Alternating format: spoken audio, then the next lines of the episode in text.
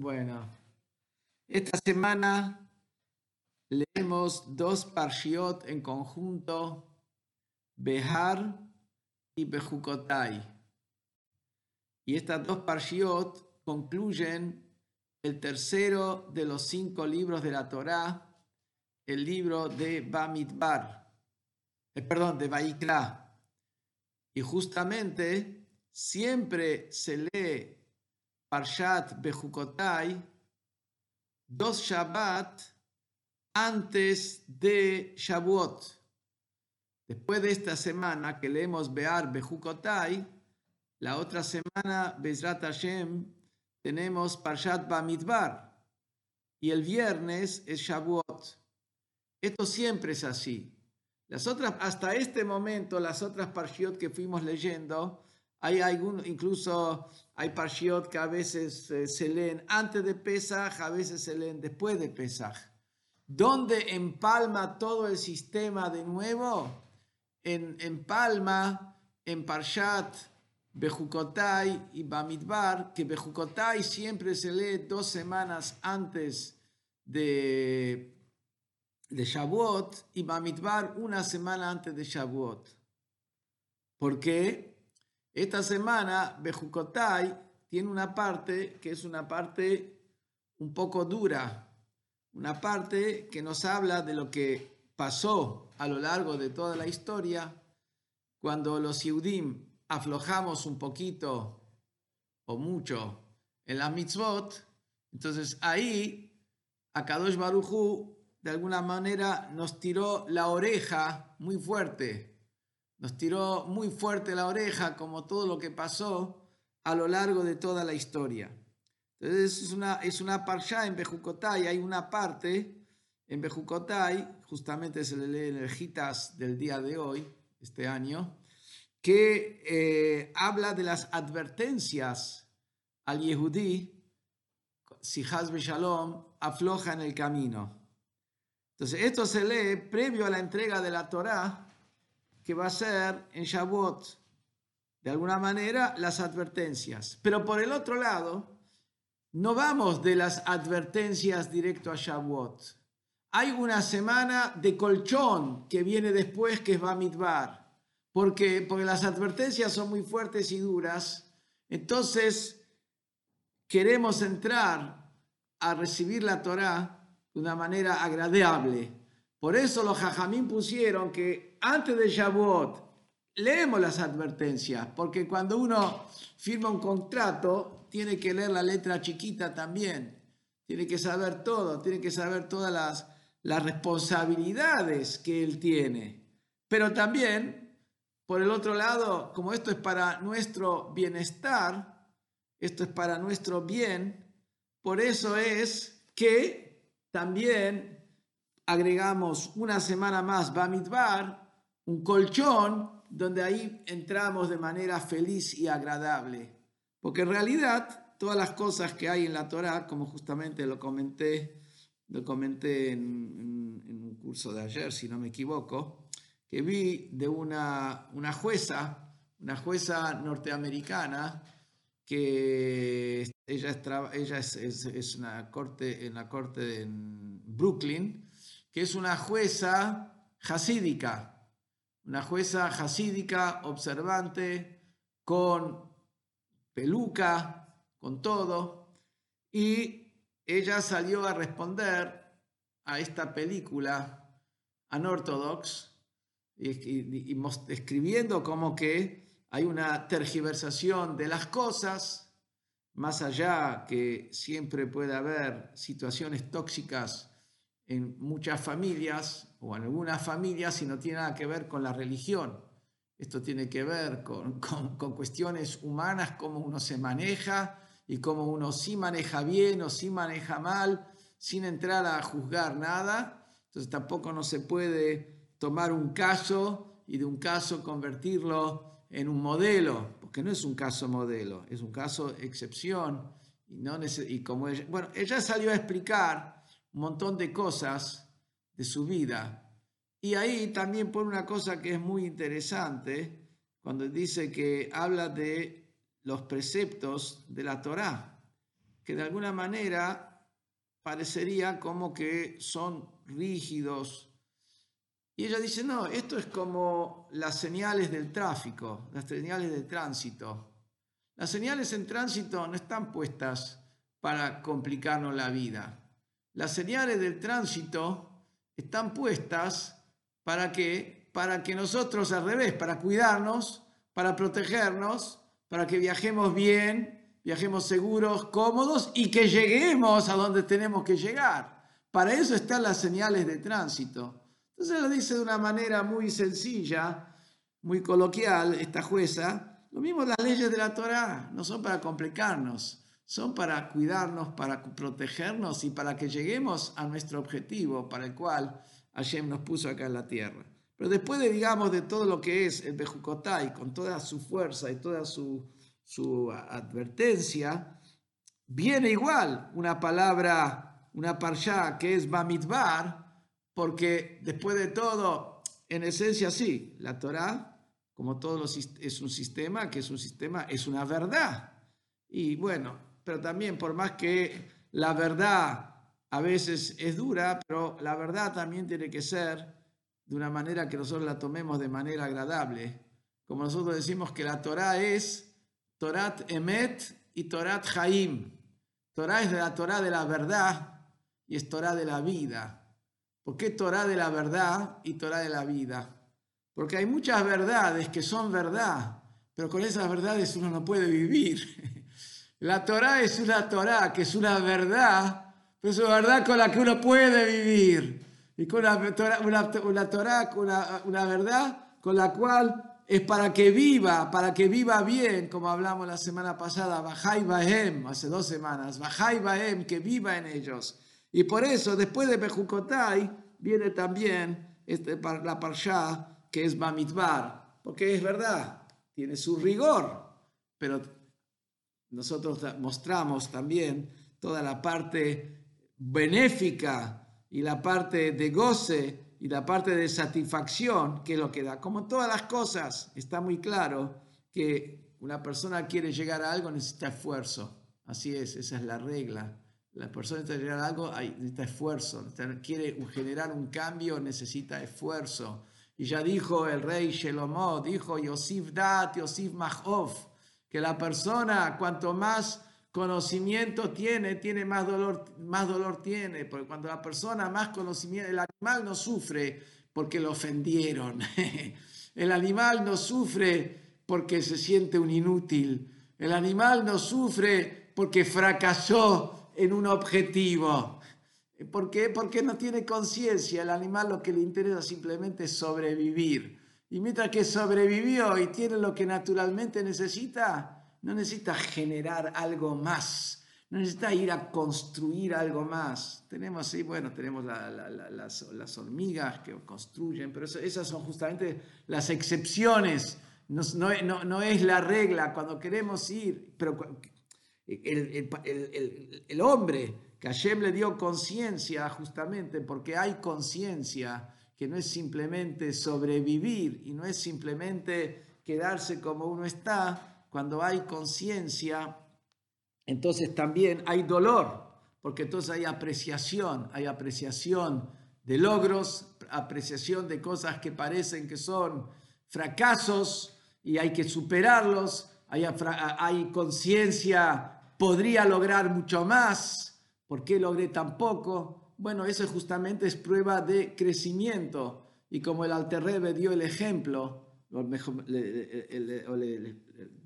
que cuando la persona está subiendo, está parado en la llanura, su visión y su hasta dónde puede llegar es tanto, tanta distancia puede llegar a ver, kilómetros. A medida que la persona va subiendo, el horizonte se hace más amplio. El horizonte se hace más amplio. Entonces, por eso Yosif Dad, cuanto más conciencia y conocimiento la persona tiene, Yosif Mahov, la persona va agregando dolor. Entonces, tenemos que saber que en la Torah están las dos cosas, pero una persona elige, ¿qué elige la persona? La persona elige ser hombre, no elige ser animal. Por más que nuevamente el animal tiene tantos problemas, el animal no creo que va al psicólogo El animal no tiene problemas para ir al psicólogo, porque no tiene problemas, no tiene problemas, porque no, no tiene percepción, no tiene todo. Entonces, tenemos por un lado que es la parsha que ya de alguna manera nos va preparando para la entrega de la Torá. Y esta semana que tenemos dos parshiot en conjuntos, Behar y Bejukotai. Y aquí tenemos la conjunción de dos nombres.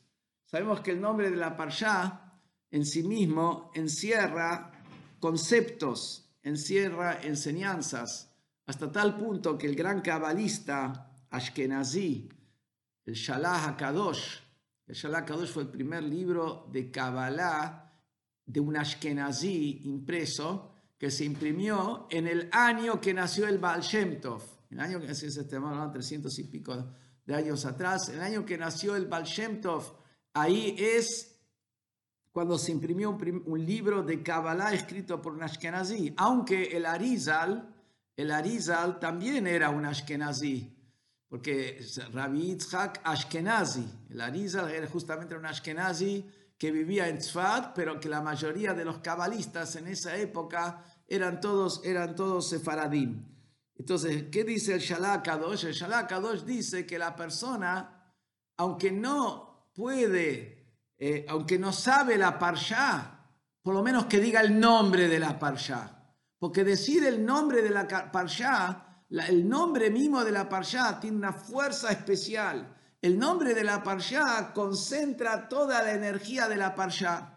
Entonces quiere decir que el nombre de la parsha expresa un concepto en sí mismo. El nombre de la parsha no es solamente la etiqueta identificatoria de la parsha para que yo no me confunda entre esta parsha y la otra parsha, sino el nombre de la parsha en sí mismo expresa enseñanzas, conceptos y tiene fuerza. Esta semana entonces tenemos parshat Behar Bejukotai. La traducción literal de Behar es en el monte, porque la parsha empieza diciendo lo que habló Hashem a Moshe en el monte Sinaí. Bejukotai quiere decir en mis decretos, que empieza la parsha diciendo, In Bejukotai Teileihu. Si ustedes van a caminar en mis decretos. Si analizamos un poquito la palabra Behar en el monte, que ese es el nombre de la parsha, y la palabra Bejukotai en mis decretos, simplemente son conceptos antagónicos. Y aquí lo estamos juntando en un solo nombre. La pasada de esta semana es Bear Bejukotai. ¿Por qué monte y decreto es antagónico? Es sabido que hay un concepto de que la, eh, la Torá fue dada en el monte Sinaí. ¿Y por qué es que la Torá fue dada en el monte Sinaí? Hay una historia que trae el Talmud, que las montañas, el monte Carmel, el monte Carmel dijo, quiero que den la Torá sobre mí. Después está el otro monte, el, el monte el Harnevó, Hartavor, otro monte, el monte Tabor, dijeron, queremos, nosotros somos montañas grandes, importantes, queremos que den la Torah sobre nosotros. ¿Quién, ¿A qué monte eligió Hashem? Eligió el monte Sinaí. ¿Por qué eligió el monte Sinaí? Porque es el más bajo de todas las montañas. Que de paso, de ahí resulta que monte Sinaí no necesariamente es el monte que se lo maneja como monte Sinaí, que lo piensa que es el monte Sinaí, porque eso es un monte que es un monte alto, es un monte alto. Y acá, de acuerdo, acá decimos que es un monte más bajo que el monte Carmel, más bajo que el monte Tabor, que sí que no es este monte el que todos marcan como monte Sinaí. Pero esto lo digo de paso porque no está claro exactamente cuál es el monte el monte Sinaí, el monte donde fue entregada la Torah. Entonces, ¿por qué fue entregada la Torah en el monte Sinaí? Para indicarnos el concepto de la humildad. ¿Qué es el concepto de la humildad? ¿Cuál es la montaña que Hashem elige para dar la Torah? ¿Cuál es el receptor de la Torah? ¿Cuál es el receptor ideal de la Torah? el receptor ideal de la Torah no es el más alto, el que dice yo soy el más alto, vení, poné la Torah en mí, sino justamente el más bajo, el monte bajo. Y eso nos enseña que para recibir la Torah tiene que estar la condición de humildad. La Torah se encuentra en la persona que es humilde. Como vemos Moshe Rabbeinu. Moshe Rabbeinu, el que entregó la Torah, cuando habla en la Torah la cualidad de Moshe Rabbeinu, en la Torah no habla de muchas cualidades, pero habla de una cualidad específica de Moshe Rabbeinu. Dice, Haish Moshe Anav Meot, que el hombre Moshe era muy humilde. Entonces vemos que recibir la Torah con humildad va de la mano. Y también encontramos la famosa discusión que había entre Bet y Betilel. Bet y Betilel eran dos casas de estudio muy grandes, famosas de entre los tanaitas del Talmud, la base del Talmud, que discutían mucho. Y dice el Talmud que los de Bet eran mucho más filosos que los de Betilel. Los de Bechamay tenían una capacidad intelectual mucho más aguda que la capacidad intelectual de los de Betilel. Sin embargo, la mayoría de las leyes en las discusiones entre Bechamay y Betilel quedó como Betilel y no como Bechamay. ¿Por qué quedó como Betilel? Si los otros tenían mejor cabeza, si nosotros teníamos mejor cabeza, seguramente cuando analizaban un párrafo talmúdico o un concepto, un concepto de la ley talmúdica, eran los que tenían la mayor comprensión. ¿Y por qué la ley quedó como Betilel? Y contesta el Talmud, porque los de Betilel eran más humildes.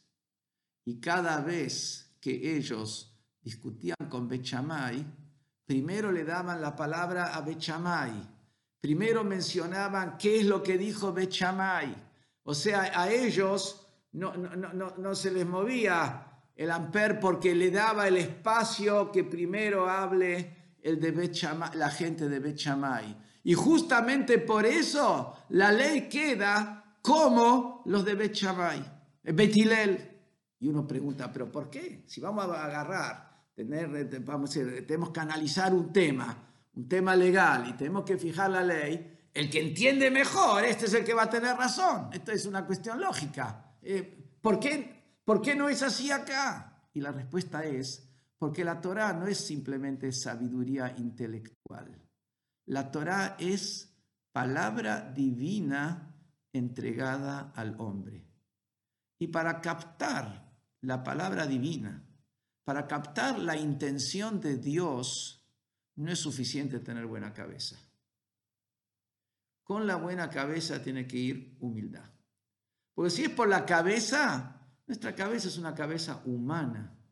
¿Y quién te dice que vos te sentás y estudiás el texto, estudiás la palabra de la Torá, lo que vos entendés es la intención de Hashem? Vos lo estás viendo desde tu perspectiva humana. Es verdad que Hashem nos dio la Torah a los hombres para que nosotros la estudiemos, pero no que la estudiemos como nosotros queremos y la tergiversemos. Nos dio la Torah para que nosotros como hombres estudiemos la palabra de Hashem, que con nuestra cabeza entendamos qué es lo que Hashem quiere. Ese es el valor de la Torah, es lo que Hashem quiere. Entonces, ¿cómo se logra acá? Una persona se sienta a estudiar, agarra el texto, agarra la Torah y empieza a estudiar. Tiene que estudiar con su cabeza, no estudiar con la cabeza del vecino. Tiene que estudiar con su cabeza y él tiene que entender como él lo va entendiendo. Pero como él lo está entendiendo, necesariamente es lo que Dios, la intención de lo que Dios tuvo cuando escribió tal y tal texto. Por eso se requiere humildad. Cuando hay humildad junto con el estudio, cuando la humildad acompaña el estudio, Dios encamina para que en la cabeza de la persona que está estudiando Torah brille lo que fue la intención de Hashem. Por eso la ley queda como lo de Bet Hillel. ¿Por qué queda la ley como lo de Bet Hillel? Porque ellos eran más humildes que los de Bet Shammai. Entonces tuvieron ellos el privilegio de que la palabra divina es la que ellos captaban con su cabeza. Y como dice el Talmud en el Tratado de Berajot, al principio habla del rey David y habla de las virtudes del rey David, todas las virtudes que tenía, cómo se despertaba en la mitad de la noche, que tenía un arpa, tenía un arpa colgado sobre su cabeza y había un viento que soplaba en la mitad de la noche y ese viento que soplaba en la mitad de la noche, como movía las cuerdas, entonces ahí con, esa musiquita del viento que movía las cuerdas, el, rey David se levantaba. Y ahí cuenta cómo el rey David decía sus cánticos y después cómo el rey David estaba analizando las leyes, porque el rey también era un legislador, las leyes y dice, para lograr, para permitir a una mujer a su marido. De eso se ocupaba el rey David. Y dice, ¿por qué? Porque están las leyes, cuando la mujer está en su periodo de menstruación, en ese momento tiene que estar distanciada del marido. Después, cuando termina el periodo de menstruación y se está seguro que ya terminó de menstruar, entonces ahí espera unos siete días y después va a la mikve para estar de vuelta con el marido. Pero a veces puede ser que en ese momento le apareció alguna manchita de sangre. Entonces hay que ver si esa manchita de sangre descalifica, es, de sangre o por ahí es un flujo. Es un flujo que vino y no tiene que ver con sangre, es un flujo interno, no es con sangre. Entonces eso no le arruina para, para, para, eh, para poder ir después ir a la mikve. Pero para eso necesitas un entendido que sabe distinguir si es sangre, si es un flujo, si es un flujo que no tiene nada que ver con sangre. Y dice el rey David, el rey David se ocupaba de, de, analizar si este caso está permitido, este caso no, para poder que la mujer pueda volver a estar, no la mujer de él, era como un rabino. El rey David hacía trabajo de un rabino para poder que la mujer pueda estar con el marido. Entonces habla ahí de las virtudes del rey David y después dice, Vashem Ito, Dios estaba con él. Dios estaba con el rey David. Habla de las virtudes de David. Dios dice, la mano del rey David estaba metida en sangre para que una mujer pueda estar con su marido. El gran rey David, el estadista, el rey David, interesaba que una pareja pueda estar uno con el otro, que no haya una prohibición que impida el acercamiento. Después termina diciendo, una virtud del rey David, cada gran virtud del rey David, Dios estaba con él. Explica el Talmud, ¿qué quiere decir que Dios estaba con él? mismo, Dios estaba con el rey David. Dios estaba con el rey David, quiere decir que la ley quedaba como él. Era un, él era el jefe del Sanedrín, el rey David pero había otros que opinaban diferentemente. Y si la mayoría votaba en contra, él perdía. Y ahí no había una cuestión de corrupción. Cuando se trata de un tema de una alajá de la Torá, ahí no hay vueltas. Ahí no existe un tema de honores. La ley es la ley, la ley es la ley para todos. Entonces, cuando hay discusión, la gente con respeto, lo, con respeto, los alumnos vienen y dicen, pero maestro, no es así, así, así, y pueden votar en contra. Y sin embargo dice que él, la ley quedaba siempre como el, rey David. Dios ¿Y cómo dice que la ley quedaba como él? Dios está con él. ¿Por qué? Porque para de poder decir un dictamen rabínico, no es suficiente con tener una buena cabeza. Para decir un dictamen rabínico, no es suficiente con saber mucho. No, no. Además de eso, Dios tiene que estar con él. Dios tiene que estar con él. Y Dios tiene que estar con él y para que Dios esté con él, conjuntamente con saber y por supuesto cumplir lo que se sabe, porque la persona que no cumple lo que sabe es un chanta, empezamos por ahí, es un chanta, un médico que no cumple, ni siquiera queda con las reglas de la medicina, lo descartas como médico directamente. Un rabino que no cumple lo que está escrito en la Torá, olvídate, que tenga mil títulos, que lo llamen mil rabinos, pero rabino no es, olvídate, no es, no es. Puede ser el cumple, estudia, pero conjuntamente con eso tiene que tener esa humildad. Tiene esa humildad para que la palabra de Hashem. ¿Y, de dónde viene la humildad? ¿De dónde viene esa humildad? La humildad viene del hecho mismo que él sabe que él está estudiando la palabra divina. De eso mismo, que la persona sabe que en su mano está analizando una ley de Dios, eso mismo le tiene que generar humildad. Mira de quién estás tratando. Mira el tema de qué estás manejando. Esto no es una cosa así nomás. Esto es, estás estudiando la palabra de Hashem. Si estás estudiando la palabra de Hashem, tenés que tener esa humildad frente a la palabra de Hashem. Un ser humano insignificante, tratando de entender la palabra de Hashem infinito, ahí hay humildad. Entonces, por eso es que ¿dónde fue entregada la Torá? La Torá fue entregada en el monte Sinaí, que el monte Sinaí es el monte más bajo, para enseñarnos que para recibir la Torá no es solamente con el estudio y la buena cabeza, con la estudiar también se necesita la humildad, la humildad.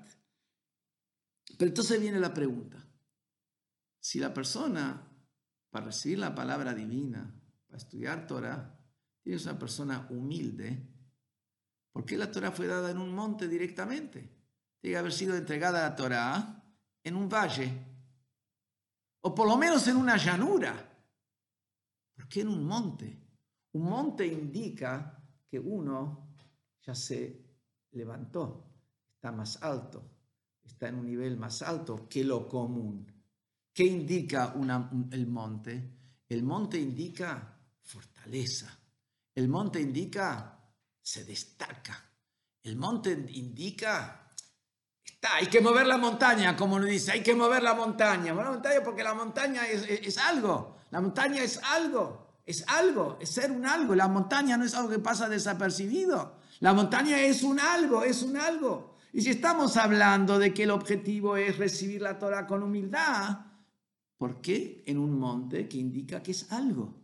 Es verdad que es un monte bajo, pero es un monte. Si hablamos de humildad, tenía que haber sido o una llanura o un valle mejor, un valle mejor que una llanura, más humildad todavía. Tener la Torah en un pozo. Había que meter a todos los en un pozo, hacer un cráter ahí en el, desierto, hacer un cráter, meter a los en el cráter y ahí del cráter darle la Torah. No es así.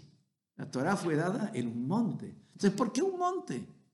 Y la respuesta es, porque es verdad, es verdad que para que la persona, para que la persona reciba la Torah, tiene que tener humildad, pero también necesita él tener fortaleza. Necesita ser algo. ¿Qué es ser algo? En el mundo hay que luchar. No vivimos en el paraíso. Vivimos en un mundo que es un mundo donde tenemos desafíos.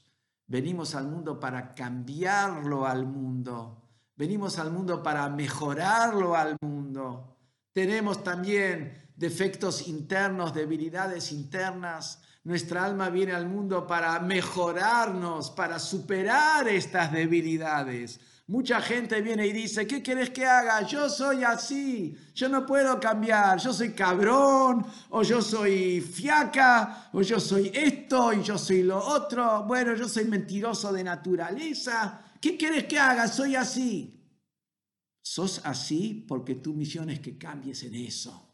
Eh, al revés, cuando persona descubre que tiene un defecto, esa es justamente la misión. En, el, la Kabbalah dice, y el Alterrebe lo trae en el Tanya, que el alma divina, el alma divina bajó al mundo no para elevar al alma divina, porque el alma divina antes de bajar al mundo ya estaba elevada era una parte de Hashem.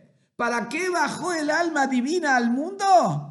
Para elevar al alma animal, para elevar al instinto de la persona, el alma divina y para transformar al mundo. El alma divina no bajó para objetivo propio del alma divina. El alma divina viene al mundo con la misión de transformar al instinto, a la persona. Por la persona es la conjunción alma divina, alma intelectual, alma instintiva y cuerpo. Ese es un combo, es un combo, es un Big Mac, es un big, un big problem, es un big problem, es un combo total de alma divina, alma intelectual, alma instintiva y cuerpo. eso es lo que es eso es lo que es la persona. Ese alma divina lo metieron adentro de este sándwich, de este sándwich ¿Qué es el alma instintiva? ¿Qué es el alma racional? ¿Qué es el cuerpo? Dentro del mundo con todos los que tiene, el mundo. Un mundo en cuarentena, un mundo con, con, con, con, con Nagif, con, este, con, esta, eh, con, con, la, con, el corona, con, esta situación. En este mundo, ¿para qué lo pusieron ahí? Justamente para que el alma divina cambie y transforme a todo eso. Por lo tanto, como hay que ir a cambiar, hay que superar, hay que transformar, hay desafíos. Te pusieron a vos en el campo de batalla y preguntabas, ¡Ey, están volando las balas! ¡Está volando Juge! Te pusieron en el banco, en el frente de batalla para que vos defiendas la posición y avances y conquistes. ¿Qué me decís la novedad que hay, que, que hay balas en el frente de batallas? Sí, hay balas porque estás en el frente de batalla. Cuando gane la guerra no va a haber balas. Ahora hay balas, que, que, tenés este problema y que tenés el otro problema y tenés este desafío, tenés el otro desafío. Ahí te pusieron a vos para que lo cambies, para, pero para que vos puedas enfrentar a este mundo, incluso para que te puedas enfrentar a vos mismo con tus debilidades, necesitas tener fortaleza. Si vos vas a ir con mucha humildad, vas a decir, no, yo no puedo, yo quién soy,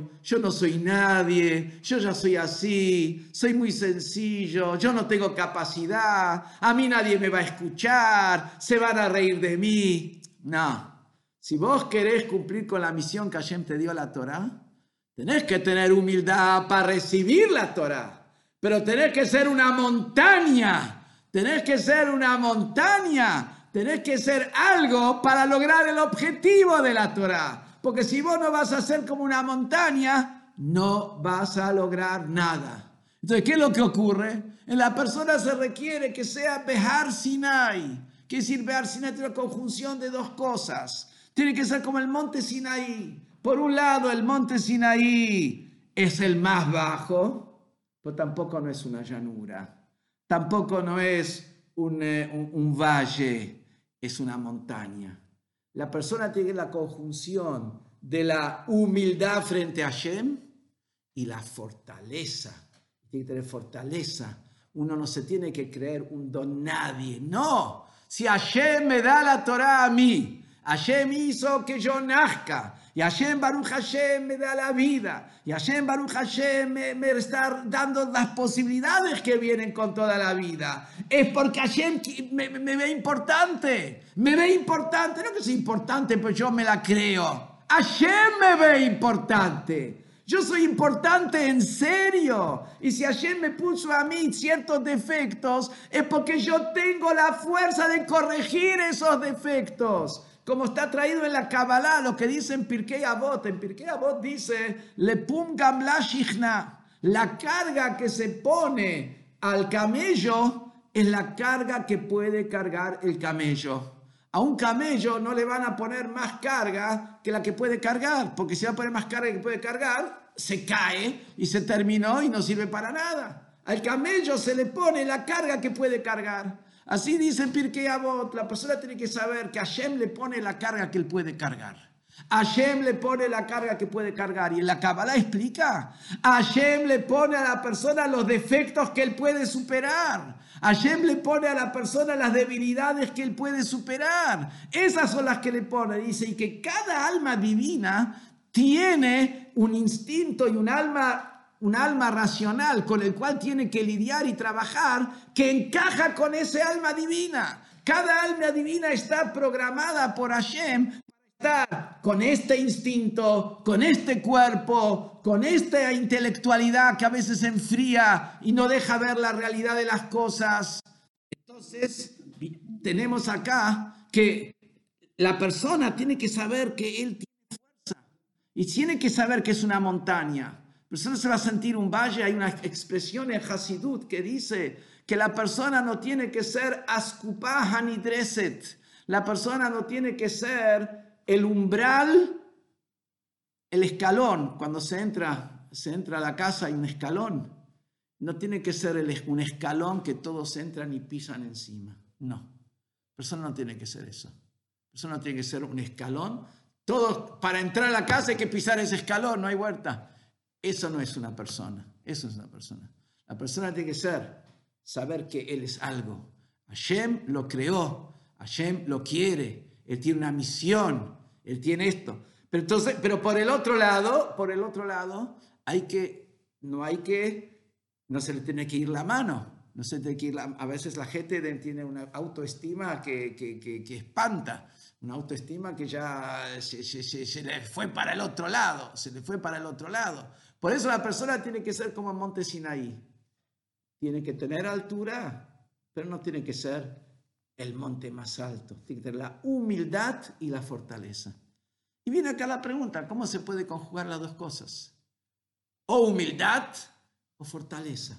¿Cómo conjugamos las dos cosas? Bueno, una manera de conjugarla es humildad frente a Hashem y fortaleza frente al resto de las cosas, a las cosas que tenemos. De alguna manera también hay que entender cómo uno conjuga las dos cosas, pues es una cuestión de naturaleza. Es como si, si yo soy una, una persona fuerte, cuesta. Entonces, la cuestión de la humildad. Soy una persona humilde, cuesta la cuestión de la fuerza. Entonces, la respuesta es, cuando la fortaleza de uno viene como consecuencia de los valores, no del ego. La fortaleza viene como consecuencia de la misión que Hashem me da. Con la consecuencia viene, y la, la, fortaleza viene porque la persona siente que la misión que Hashem le está dando en la tierra, de ahí viene su fortaleza. Entonces, cuando él tiene que decir algo, no es que lo dice porque él tiene un carácter así, que no se fija y no tiene filtro cuando habla y dice cualquier cosa. No, él dice lo que hay que decirse. Como él está en cierto marco, está en cierto grupo social o está en cierto lugar y él sabe qué es lo que Hashem quiere que se diga acá, qué es lo que la gente tiene que escuchar que, para ayudar a esta gente, para, para encaminarlos a esta gente. Entonces va y él lo dice, ¿dónde saca fuerzas? Hashem me puso acá porque me dio la fuerza para hacerlo. Hashem quiere que yo diga esto. No es que lo hago porque yo me siento que soy Gardel. No me siento ni Gardel, no me siento Perón, no me siento Trump. No, no, no, no, no soy ni Trump, ni Gardel, ni nada. No, no, no. yo soy consciente, ayer me puso acá. Y yo sé que esta gente podría dar mucho más para el judaísmo, esta gente podría dar más, pero están, están confundidos, desconocen, no saben, no tienen conocimiento. ¿Para qué me puso Hashem acá? Gente ahí dice, no, tengo que salir corriendo, tengo que salir corriendo acá. No, no, Hashem te puso ahí para que... Entonces vos vas con la fuerza porque sabes que Hashem te puso ahí. Y lo que vos decís no es lo que a vos te interesa personalmente. Vos decís lo que quiere el judaísmo. Vos decís lo que quiere la Torá. Vos estás hablando, vos estás hablando con, los ideales. No estás hablando por tu cuestión personal. ¿Me ofendieron? ¿No me ofendieron? No, no pasa por ahí. Vos vas y tenés la fortaleza porque entendés que tenés una misión. Y al revés, cuando una persona siente que tiene una misión de Hashem, no lo para nadie. Se sabe que la misión es de Hashem, no lo para nadie. Cuando uno tiene esa convicción que va a cumplir, un mandato de Hashem, una misión de Hashem, no lo para nadie. Y él también va a encontrar la manera, va a encontrar la manera de hacerlo de manera agradable, de lograr el objetivo sin romperle la nariz a nadie. Como el Rebe decía, el Rebe, me acuerdo, decía que incluso con los rusos en las negociaciones, con, los rusos, estamos hablando de esos años duros de Rusia, en los años 70, que, ahí se hablaba para que los judíos, poder sacar a los judíos de Rusia, el rey estaba contra las manifestaciones que se hacían en, los Estados Unidos para sacar a los judíos de Rusia. el rey decía por qué, a través de la negociación diplomática eh, silenciosa, se logra más. Cuando vos salís y le pones los dedos en los ojos, después no puedes pretender nada. Cuando vos vas y lo pinchaste, sí, te va a tirar algo porque lo pinchaste, pero no vas a lograr nada de fondo. Si querés lograr algo de fondo, tenés que ir con negociación silenciosa, para que no le herís el honor de él. Y no entra acá en una pelea quién ganó y quién perdió. Vas y hablas y hablas y encontrás la manera. Porque a vos lo que te interesa no es que figure que tu organización logró tal cosa o tu institución o vos como presidente lograste. A vos lo que te interesa es que los Yehudim salgan de Rusia. Te interesa que los Yehudim no sufran. Como el Rebe decía, después de cada manifestación, con, con las buenas intenciones que también había, dice, sí, liberan a 10, 20 pero mandan a la cárcel a otros 500, 600, sin que vos sepas.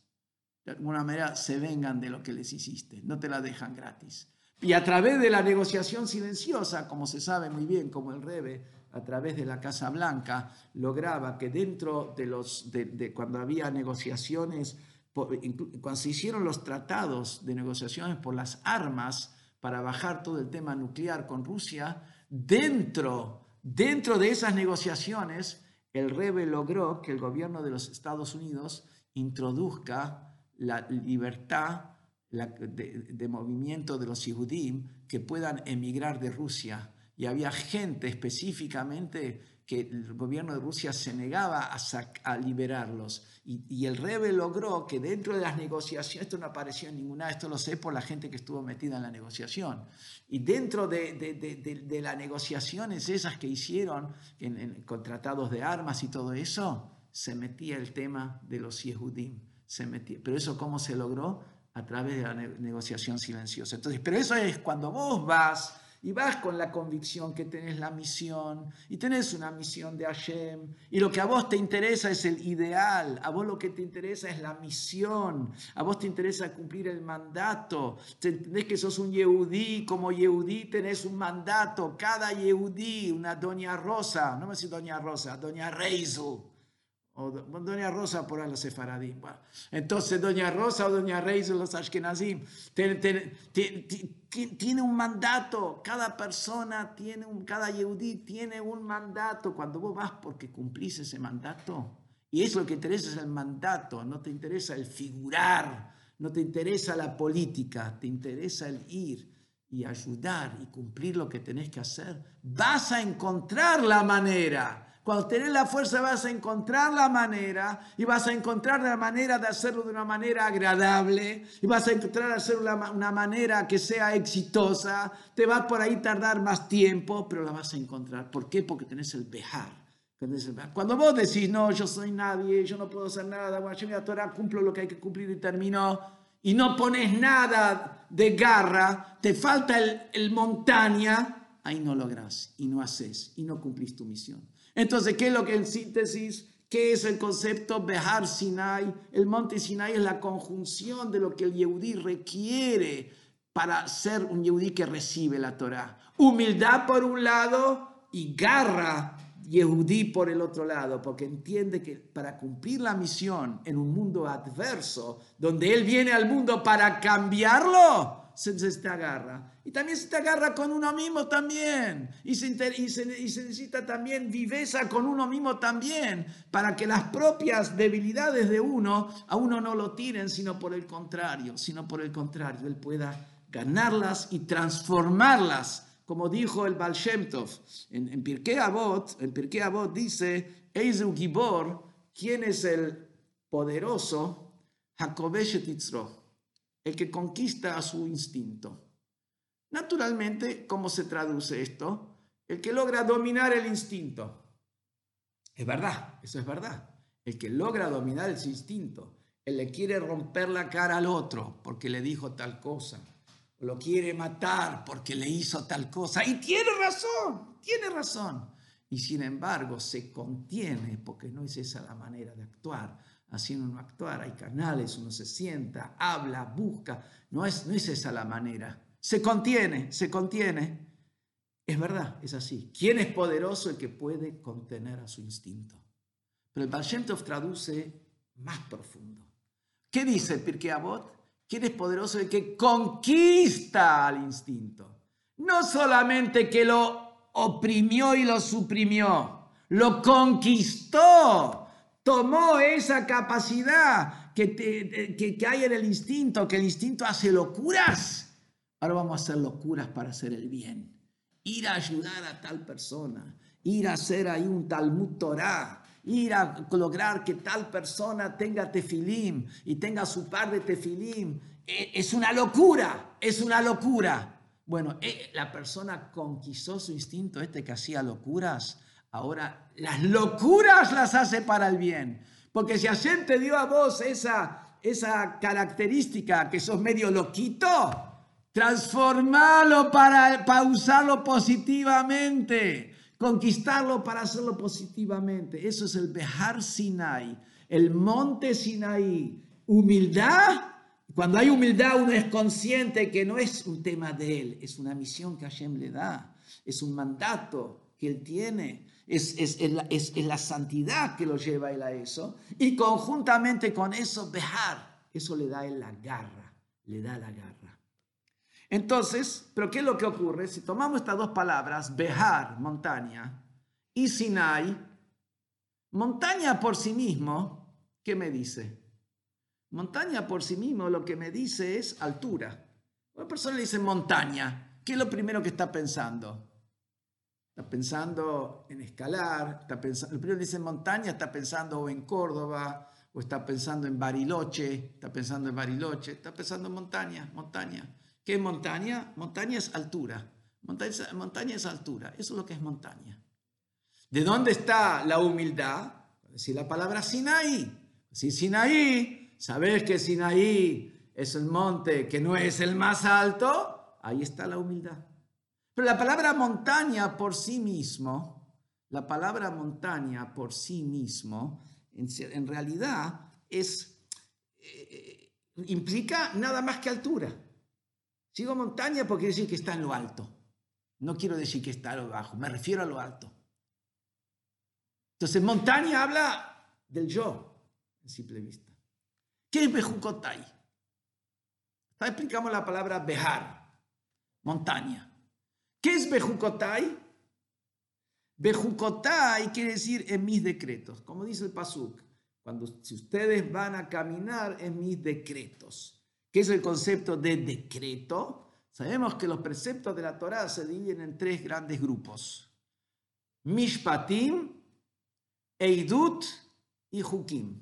¿Qué son estos tres grandes grupos? Mishpatim son las leyes, pero Mishpat también se puede traducir como juicio. ¿Qué es el concepto de juicio? Juzgar. ¿Qué es el concepto de juzgar? Una persona dice está en su sano juicio. ¿Qué es juzgar? Juzgar quiere decir analizar racionalmente. Eso quiere decir juzgar. Analizar racionalmente una situación. Está en su sano juicio. ¿Qué es Mishpatim? Son las leyes lógicas respetar a los padres, no robar, no matar, eh, pagarle a una persona que uno le debe una cuenta, pagarle al empleado. Por ahí no son tan lógicas en la Argentina, pero vamos a decir, la gente sana, en la gente sana, la gente que no está corrupta, eso es absolutamente lógico. Hay, hay, de acuerdo a la ley judía, si una persona le, le exige al otro, me debes 100 pesos, y el otro dice, no te debo nada. Por ley judía no le debe nada y no tiene que pagar nada y no, hace falta hacer más nada. Después hay, hay otras cositas que por ahí él puede llegar a hacer. Pero normal es, le creemos. ¿Por qué le creemos a la persona? que dijo, el otro viene y dice, me debes. Y él dijo, no, no te debo. Le creemos al que dice, no te debo. ¿Por qué le creemos al que dice, no te debo? Dice el Talmud, porque una persona no puede ser cara dura frente al que le hizo, alguien que le hizo un favor. El otro le prestó los 100 pesos, le prestó los 100 pesos, le hizo un favor y ahora él se niega a pagarlo. No puede existir una cosa así. No existe que una persona, sí dice el Talmud, no existe que una persona sea un cara dura de que alguien que le hizo un favor le va a contestar de esta manera, le va a responder de tal manera. Y se pregunta sobre eso. Vemos en la práctica que hay mucha gente que le prestaron, le hicieron el favor y después contestan, Mafi, Roji, no te conozco. no sé, canta, canta la Gardel, no sé, nunca, nunca te vi. ¿Quién sos? ¿Cómo te llamas? Vemos qué pasa eso. Y se contesta sobre eso. El Talmud dice, no hay persona no hay persona que actúe así con alguien que le hizo un favor. Y este que actúa así no es persona. Este no es persona. Entonces, ¿qué es Mishpatim?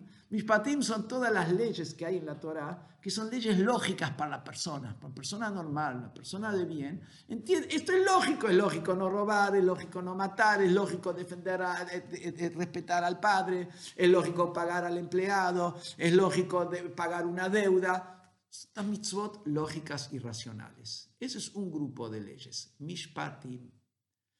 Después, sano juicio, Mishpat. Después está la mitzvot que se llama Eidut.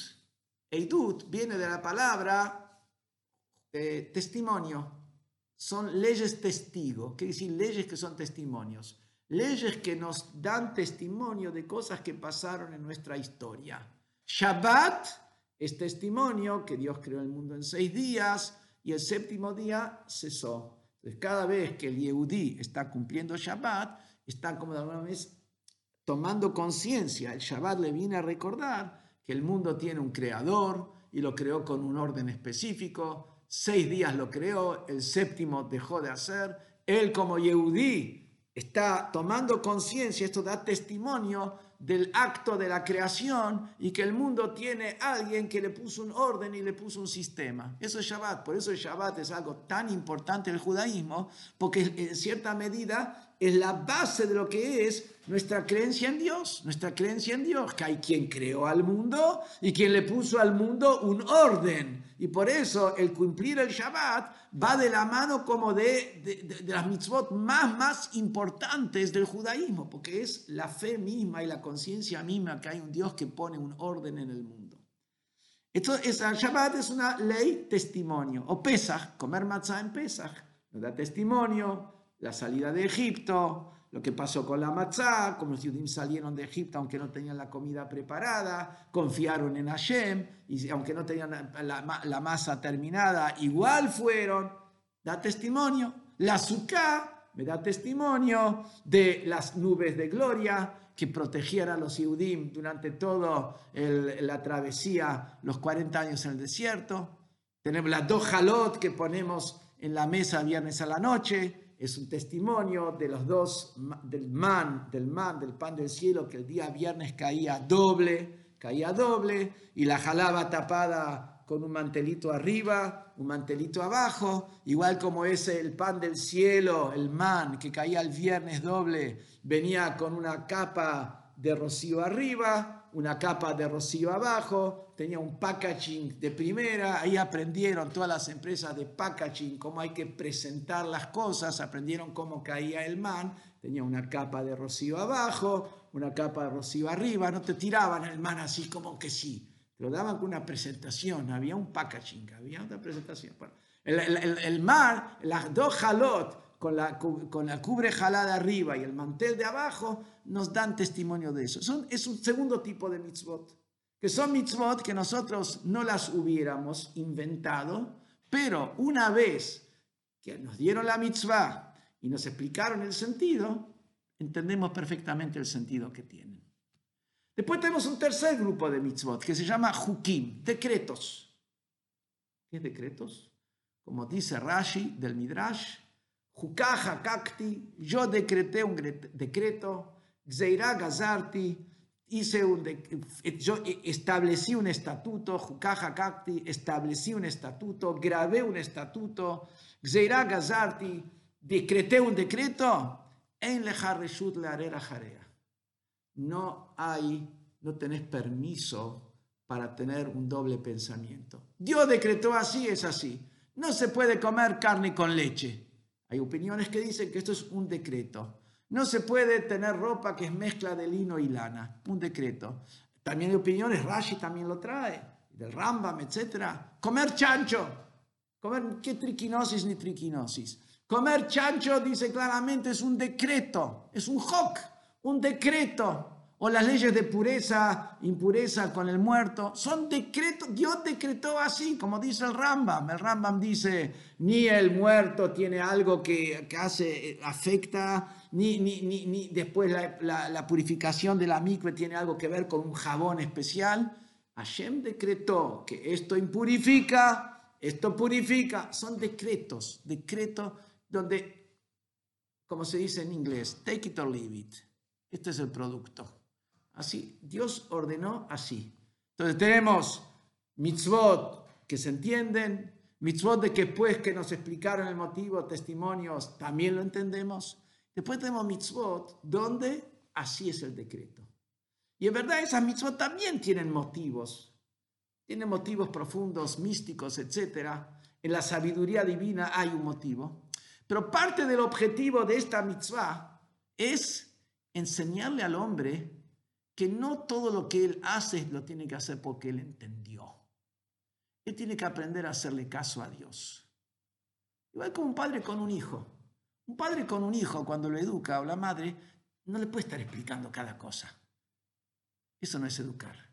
Él tiene que saber, esto está bien, esto está mal. Después, con el tiempo, a medida que el chico va creciendo, le va explicando alguna cosa así y otra cosa le dice, mira, esto es lo correcto, esto está bien, esto está mal. Ya te voy a explicar en otro momento. El chico tiene que entender que hay cosas que van más allá de su propia discreción. Porque si no, cuando él va a entender que algo está bien, lo va a hacer. Y tiene que entender que no, que hay principios que superan a cada individuo. No depende de la opinión personal de cada individuo qué está bien y qué está mal. En la Torah dice, te pongo frente a vos el bien y el mal. ¿Qué quiere decir? Hay algo que está bien, algo que está mal. Dios te lo pone frente a vos y te dice, elegí. No te dice, lo que vos elijas está bien. No dice, lo que vos elijas está bien. No, no. Vos podés elegir el mal, elegiste mal. Elegiste el mal y elegiste mal, elegiste mal, elegiste mal. Te equivocaste en la elección. No, libre, la gente se equivoca, piensa que el libre albedrío es que Dios le dio a la persona la capacidad de elegir qué está bien y qué está mal. Está equivocado. Dios le dio la capacidad de ser inteligente y elegir el bien y no equivocarse y elegir el mal. Pero cuando uno eligió el mal, se equivocó. Es verdad, lo hizo con su propia decisión, pero el hecho que lo hizo con su propia decisión no lo, no, no lo legaliza. No porque lo hizo con su propia decisión quiere decir que está bien. Con tu propia decisión te equivocaste, correcto. Y como te equivocaste con tu propia decisión, con tu propia decisión podés arreglarlo. Con tu propia decisión podés mejorarlo. Te equivocaste y no estás encerrado en eso. Con tu propia decisión podés hacerte shubá y mejorarlo y arreglarlo. Perfecto. Entonces, ¿qué es lo que tenemos? Hay mitzvot, que son los hukim, los decretos, que más allá de toda la mística detrás de los decretos, vienen a enseñarle al hombre, hay que hacer caso. El hombre tiene que incorporar dentro de su educación y desde que es chiquito, que hay que hacer caso. ¿Por qué? Porque si al hombre le falta este concepto, que hay que hacer caso, siempre depende de su estado de ánimo. Hoy tengo ganas así, me porto bien. Mañana tengo ganas así, me porto mal. Una persona tiene que saber que hay cosas que superan a las ganas como se levantó hoy a la mañana. Si la esposa le hizo un buen desayuno, se va a portar bien. Si la esposa, el desayuno no estuvo tan bueno porque ya está podrida de la cuarentena, entonces, hoy se va a portar mal el marido. No es así, no es así. Vos tenés que tener conducta y respeto y también tenés que entender que hay situaciones que sobrepasan a la gente y no por eso te... Vos que aprender, hay, una persona tiene que aprender que hay que hacer las cosas más allá de lo que justo a mí entiendo y me parece y siento. Esto es lo que corresponde, esto es lo que tiene que ser. Por eso Hashem nos puso esta mitzvot, la gente a veces le cuesta cumplir las mitzvot, que son decretos. Hasta que no lo entiendo, hasta que no lo entiendo no lo voy a hacer. Les falta un ingrediente fundamental, que es, hay que aprender a hacer caso a Dios. Hay que aprender a hacer caso a Dios. No todo lo que vos haces frente a Dios es porque te gusta y lo querés. Tenés que saber que Dios te supera a vos. Como el Rambam dice, que la persona que piensa que, en su cabeza está encasillar a Dios dentro de su esquema mental, él pretende que Dios tiene el mismo nivel intelectual que tiene él. Y una persona que piensa que Dios tiene el mismo nivel intelectual que él está lejos de ser sabio. lejos de ser sabio. Pero solo hecho, vamos a decir, si Dios conoce en el mismo instante el pensamiento de los 8 mil millones de seres humanos que hay en la Tierra, los conoce en el mismo instante, quiere decir que Dios es por lo menos 8 mil millones de veces más rápido que yo. Entonces yo pretendo encasillar lo que Dios dice a mi cabeza, a mi inteligencia, y voy a hacer la mitzvah si la entendí. Si no la entendí, no la voy a hacer. Esto quiere decir de que vos pretendés que todo el, sistema de Dios está encasillado en la medida de tu cabeza, es decir, que Dios está en la, en la medida de tu cabeza, entonces no entendiste nada, no entendiste nada. La persona que todavía no llegó a entender que hay que cumplir un mandato de Dios, más allá de cómo yo me sienta hoy personalmente, no entendió todavía lo que es Dios. No entendió que Dios lo supera. No entendió que Dios lo supera. Una cosa tan básica y elemental. Cosa tan básica y elemental. El rey Salomón, el sabio de todos los sabios, dijo, Reishit Chochma Irat Hashem. El principio de las sabidurías es el temor a Dios. ¿Qué quiere decir el principio de las sabidurías es el temor a Dios? ¿Sabes cuánto te hiciste sabio? cuando entendiste la distancia que hay entre vos y Dios. Ahí, ahí que sí empezaste a entender algo. Ahí empezaste a entender algo. ¿Qué quiere decir? ¿Y cómo es que vos de alguna manera incorporás este concepto? Sí, porque en teoría todos sabemos que Dios es superior a nosotros, todos sabemos. Entonces sabemos que Dios es el que, es el que da la vida, sabemos que Dios es el que nos da la salud, sabemos que Dios es el que, nos, que cuida, nos cuida, sabemos que Dios es el que nos da los hijos, sabemos que Dios es el que manda la parnuse, sabemos que viene todo de Dios, pero en la práctica, en la práctica, ¿sabes cuándo incorporás que Dios está más allá de vos? Cuando haces caso, haces caso más allá de lo que vos entendés. El objetivo de estos preceptos, que es Bejukotai, Bejukotai, van a caminar en mis decretos, es más allá de Mishpatim. Mishpatim son la mitzvot que el hombre entiende, porque Hashem quiere que el hombre sí entienda. Hashem quiere que el hombre sí esté involucrado y conectado interiormente y que disfrute la mitzvah.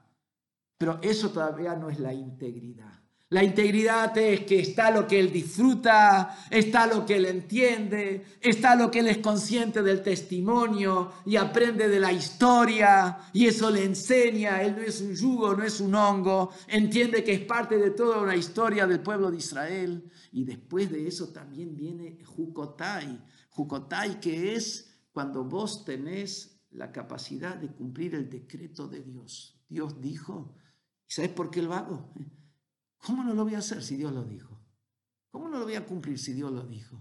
Y, yo, lo estoy delimitando a Dios, yo lo estoy poniendo a raya a Dios, yo lo estoy hackeando a Dios, yo, yo le estoy marcando la cancha, yo le estoy marcando la cancha a Dios, yo estoy marcando la cancha a Dios. La cancha es de Dios, la pelota es de Dios, el arco es de Dios, el jugador de Dios. Vuelvo a marcar la cancha, Él te da la posibilidad, Él te da la posibilidad de que jugues en la cancha. Si vos no le marques la cancha a Él. Entonces, eso es el concepto de Bejucotai. ¿Qué representa Bejucotai?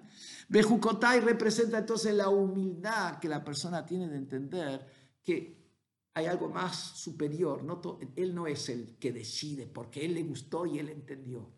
Hay algo más, hay algo superior, hay algo superior.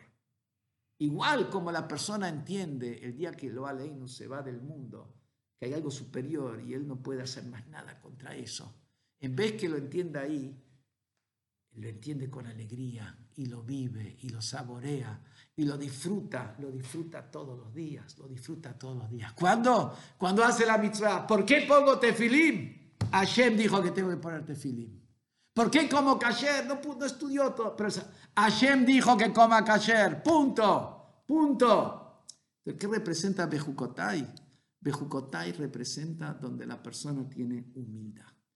Entonces, la payá se llama Behar Bejukotai. Behar es montaña. ¿Qué es montaña? Yo estoy, altura.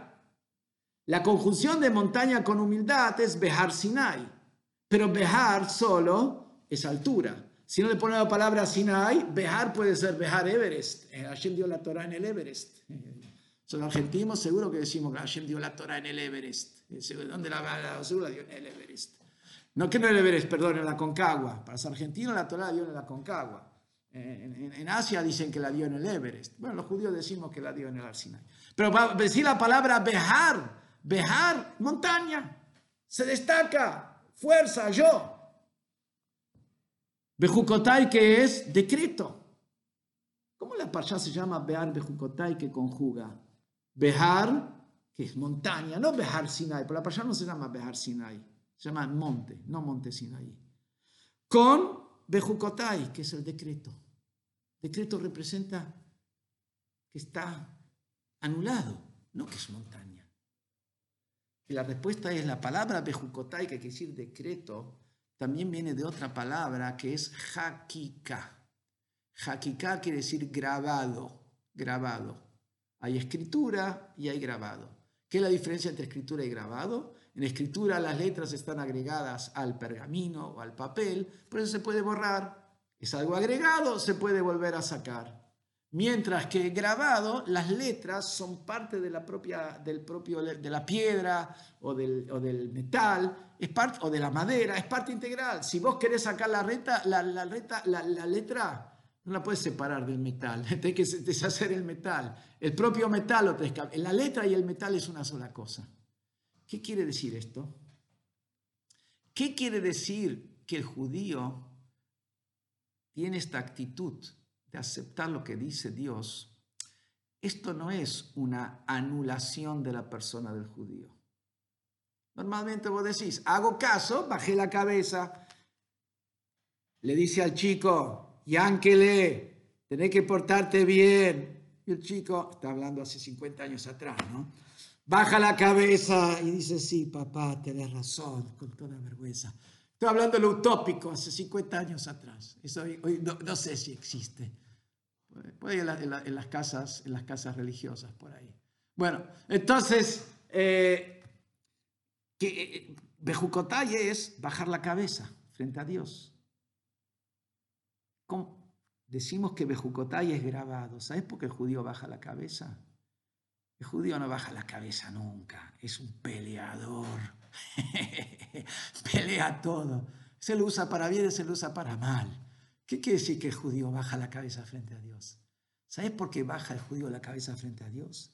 Porque lo tiene grabado adentro. ¿Qué quiere decir? Dios no es algo agregado a él.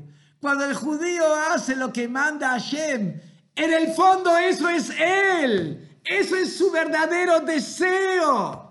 Su instinto no lo quiere hacer. Por ahí la, frialdad de su intelecto todavía no lo quiere hacer. Pero su fuero profundo, lo que Hashem quiere, eso es Él. Eso está grabado porque Él es una parte, del el alma divina es una parte de Hashem. Entonces, Bejucotai, ¿qué es? Cumplir el decreto es grabado, es una sola cosa conmigo. Que yo cumpla el mandato de Hashem no es solamente porque lo entiendo, no es solamente porque me gusta, más allá que yo lo entiendo, más allá que me gusta, más allá que estoy orgulloso de ser judío. Eso soy yo, porque tengo una parte de Hashem adentro. Y como tengo una parte de Hashem adentro, cuando tomo conciencia que esto es un mandato de Hashem, es una mitzvah de Hashem, eso soy yo. Por eso podemos juntar eso en Pejucotay, decreto grabado. Lo que hago más allá de mi inteligencia es justamente no porque está fuera de mí. Normalmente decimos que lo que la persona no entendió, no lo incorporó, está fuera de él. Acá decimos, cumple un decreto que no entiende el motivo y es grabado. ¿Por qué? Porque la inteligencia también es como una cosa capta la otra. Con mi inteligencia capto algo que estaba fuera de mí, una idea, un concepto que estaba fuera de mí. Con mi inteligencia lo capté y lo incorporé. Grabado no es que yo incorporé algo externo, es una sola cosa conmigo. Mi conexión con Hashem por la Neshama que tengo es una sola cosa conmigo. Tengo encima un cuerpo, tengo encima un instinto, pero en el fondo viene, en el fondo tengo una Neshama, tengo un alma. Entonces, el cumplir ese mandato de Hashem no es que agarré algo de afuera, que lo tomé intelectualmente. No, lo tomé porque soy un judío y es parte mía.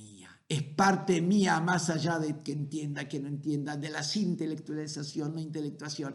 Es parte mía. Bejucotay, el decreto de Hashem, está grabado en mí. Y esto me explica por qué podemos juntar Bejar con Bejucotay. ¿Por qué juntar? Bejar es montaña. Y no habla así ahí. Bejucotay es decreto. Decreto implica bajar la cabeza. Bejar es montaña. ¿Cómo juntamos las dos cosas? ¿Por qué? Porque cuando el Yehudí siente su Neshama, cuando el Yehudí siente su alma, ahí lo que él tiene la garra, no tiene que estar pensando en que tiene que frenarlo porque por ahí viene de su ego. Ahí se perdió el ego, ahí se perdió todo. Cuando el Yehudí siente su Neshama, el Yehudí siente su alma. Lo que está es el alma, no está su yo.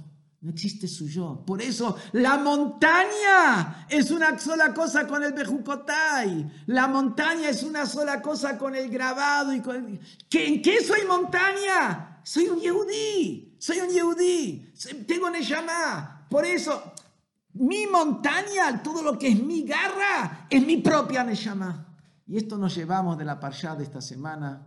Bejar Bejucotay. Enseñanzas extraordinarias y prácticas para hoy, para cada día.